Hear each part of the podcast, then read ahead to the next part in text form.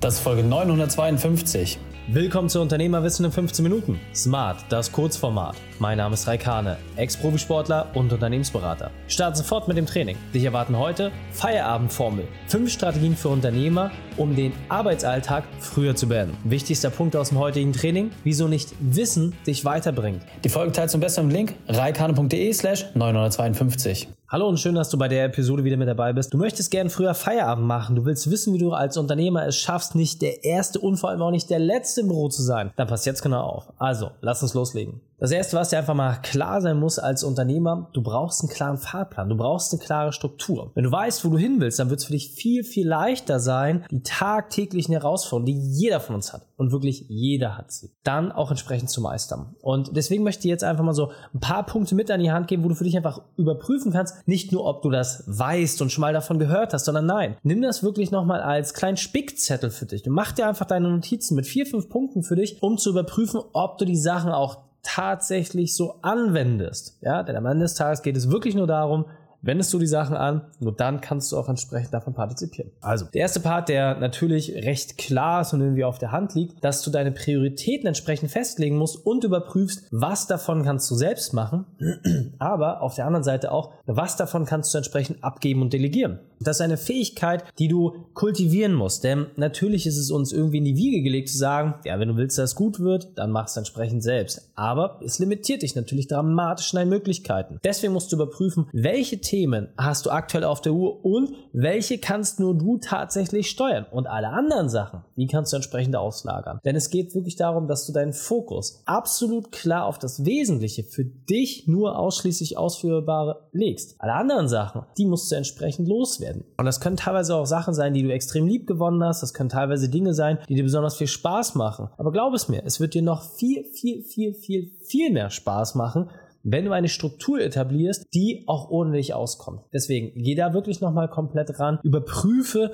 deinen momentanen Stand und überprüfe vor allem ganz wichtig, welche Sachen haben gerade welche Priorität und welche davon kannst du abgeben. Was ein weiterer Part ist, lass dich nicht tagtäglich von irgendwelchen Sachen aus, aus deiner Arbeit herausreißen, vor allem nicht aus deinem Fokus herausreißen. Ja, es ist extrem wichtig, dass du dir wirklich auch Zeitblöcke festlegst, mit denen du dann auch entsprechend Verbindlichkeit dir selbst gegenüber aufbaust. Denn, seien wir mal ehrlich, die meisten Sachen, die irgendwie schief gehen oder wenn du merkst, dass du ja den Tag recht viel gemacht hast, beschäftigt warst, aber nicht irgendwas Nennenswertes geschafft hast, dann liegt es häufig daran, dass du von irgendeinem Fremden gestört worden bist. Die Sachen musst du vollkommen aus deinem Alltag eliminieren. Das heißt, blocke dir Zeit, sorge dafür, dass du störungsfrei dich auch entwickeln kannst und dann wirst du eine hohe Chance haben, die Sachen auch tagtäglich umzusetzen.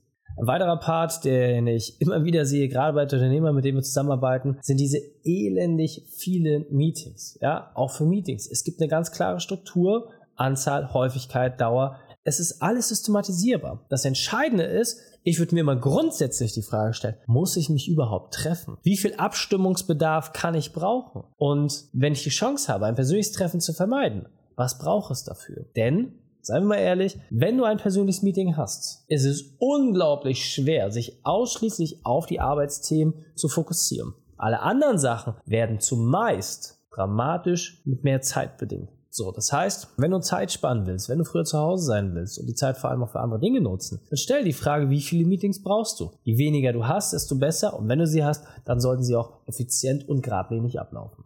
Ein weiterer, auch sehr, sehr simpler Aspekt, aber mit einem richtig fetten Aber- und Ausrufezeichen versehen, digitalisiere, was zu digitalisieren ist. Das Aber dabei ist das wirklich Entscheidende. Du musst, bevor du anfängst, Sachen zu digitalisieren, zu automatisieren, die Maschinen sie lösen zu lassen, natürlich auch dafür sorgen, dass du einen sauberen Prozess hast, eine ordentliche Struktur. Die allermeisten Leute denken, ja Mensch, meine Buchhaltung, das kann ich ja digitalisieren oder die einzelnen Arbeitsaufträge, da gibt es so viele Sachen, die wir digitalisieren können. Aber nochmal, es wird nicht funktionieren. Wenn du keinen sauberen Prozess hast, wenn du keine saubere Struktur hast und dir vorher mal Gedanken darüber gemacht hast, welche Zutat du zu welchem Zeitpunkt brauchst, dann kann dein Backrezept einfach nicht aufgehen. Und genauso ist es mit deinen Prozessen und deinen Strukturen. Das heißt, Automation und Digitalisierung sind immer der letzte Schritt und niemals der erste. Überprüfe daher wirklich, welche Tätigkeiten kann eine Maschine machen und dann überprüfe, welcher Prozess führt momentan dazu. Denn ganz, ganz häufig wird es immer daran scheitern, dass vorne die falschen Sachen in den Prozess reingegeben werden. Und dann kann auch der digitalste Prozess nicht zum Ergebnis führen. Und der letzte Punkt, der uns natürlich besonders wichtig ist, wenn du früh zu Hause sein willst, dann musst du dir auch einfach nur Ausgleich schaffen. Das heißt, deine Work-Life-Balance mal wirklich zu überprüfen und zu gucken. Modell der vier Lebensbereiche, Podcast Folge 500, ich kann es an der Stelle nur nochmal empfehlen, wirklich mal reinzugehen in die Tiefe und zu schauen, hey, was mache ich eigentlich? Denn was ganz spannend ist, wenn ich keine Pausenzeiten habe, reduziert das natürlich auch automatisch meine Produktivität. Das richtige Maß davon zu finden, das ist sehr, sehr wichtig. Wir persönlich haben für uns festgestellt, dass du mit einer 30-Stunden-Woche deutlich produktiver arbeitest als mit einer 40, 50 oder mehr Stunden-Woche, weil du damit aus meiner persönlichen Erfahrung und Sicht genau den Sweet Spot erwischt hast. Das heißt, genau den Bereich, wo es am meisten Spaß macht, zwischen Anspannung und Entspannung. Überprüf das einfach mal für dich, ob das so auf dich auch zutrifft und vor allem überprüf mal für dich, welcher dieser fünf Punkte insgesamt momentan für dich noch am meisten Herausforderungen bereitet und dann ist klar, was zu tun ist, setze das entsprechend um. Wenn du sagst, Reik, alles klar, habe ich verstanden und ja, tatsächlich, tue ich mich schwer damit, dann lass du einfach Folgendes machen. Lass es einmal gemeinsam anschauen. Geh auf reikane.de slash Austausch, buche dir dort deine Potenzialanalyse und dann können wir gemeinsam uns anschauen, wo du momentan deine Effizienzen hast und vor allem mit welchen einfachen Methoden du schaffst, dieses Potenzial auch wirklich zu heben. Also reikane.de slash Austausch.